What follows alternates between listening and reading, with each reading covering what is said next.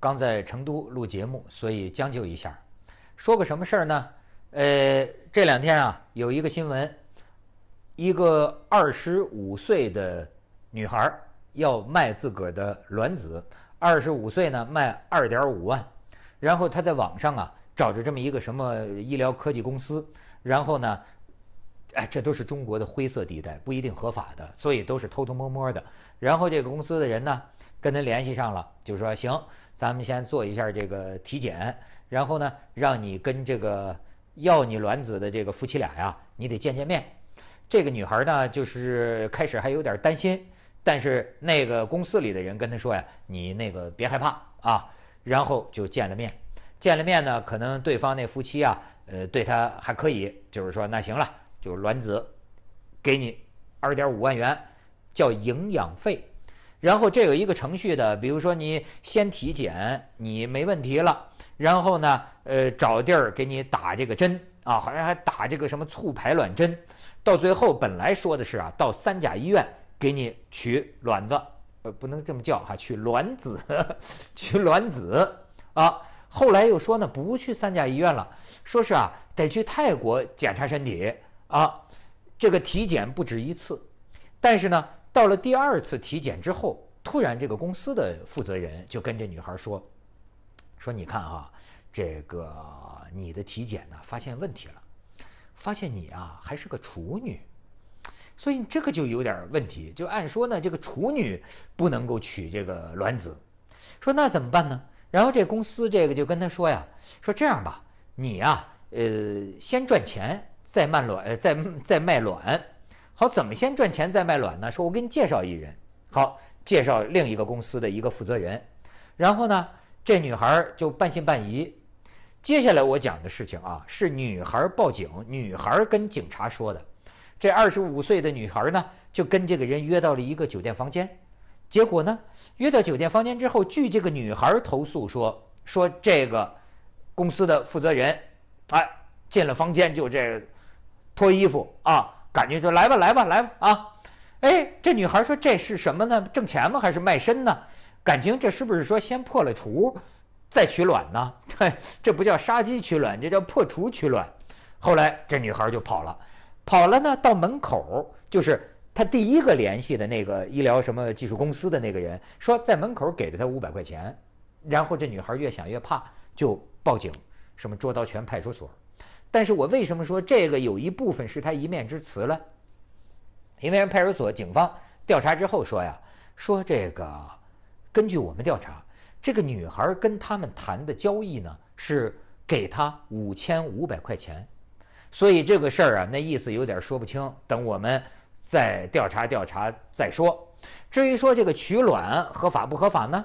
那个公安说了，这得卫计委去调查这个事儿啊。暂时就这样，但是我是从这个新闻里呢想起了徐静蕾。实际这个老徐啊，他这个他不是卖卵嘛，他就是说这个冻冷冷冻卵子嘛的一个话题了。他这个冻卵这事儿我早就知道，他有一回做节目之前还跟我说呢。但是你看我多为朋友守密啊！我当时觉得就是说，虽然他在朋友面前也说，但是我就想人家不一定愿意公开啊。我就没没提这个事儿，没想到呢，徐静蕾倒真是开通，哎，自个儿聊出来了啊！而且据说这徐静蕾还整天劝身边朋友，哎，你也动一管，你也动一管。哎，巧了，我恰巧啊，在这个之前几年，我就给我的一个三十几岁的闺蜜啊出过这个主意。她呢，跟自己的老公，呃，她老公以前有孩子啊，呃，老公呢可能有点不太爱要。呃，但是呢，我这位闺蜜呢，她也是想要不想要之间，她在犹豫。因为这夫妻俩呀，其实都爱玩儿，据说是那种 party 动物啊，就整天玩的可欢乐呢。俩人呢，我们都说这俩人真是一对儿。哎，俩人就是伦敦、巴黎，咱这个世界各大城市一去就奔酒吧、奔夜店玩儿，就是喜欢玩儿。所以他就说，其实呢，他也不太想要。但是呢，他就有了徐静蕾这个担心。他说：“我怕万一呢？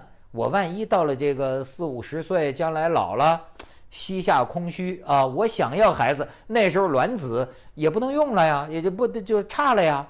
那个时候我就给他出去主意，我说，哎，动一管去。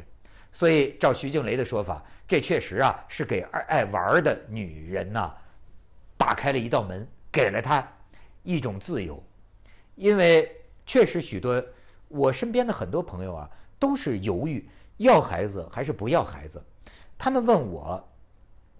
你知道我跟他们说什么？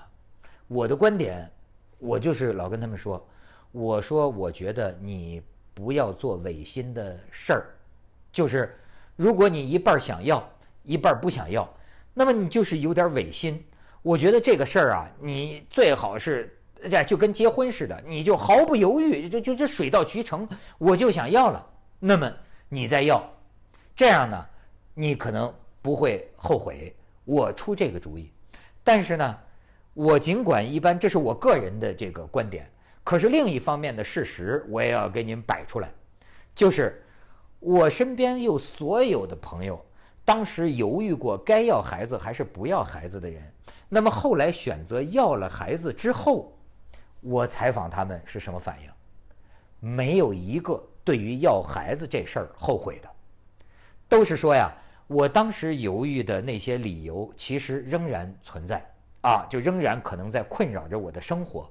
可是有一样，我看见我这孩子，我就觉得是天意，是天给的，我不后悔，因为爱他爱得不得了。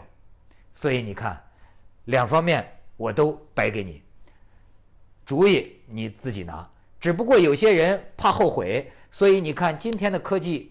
又给这个人类的自由多一个选择，是吧？可以先动一管儿。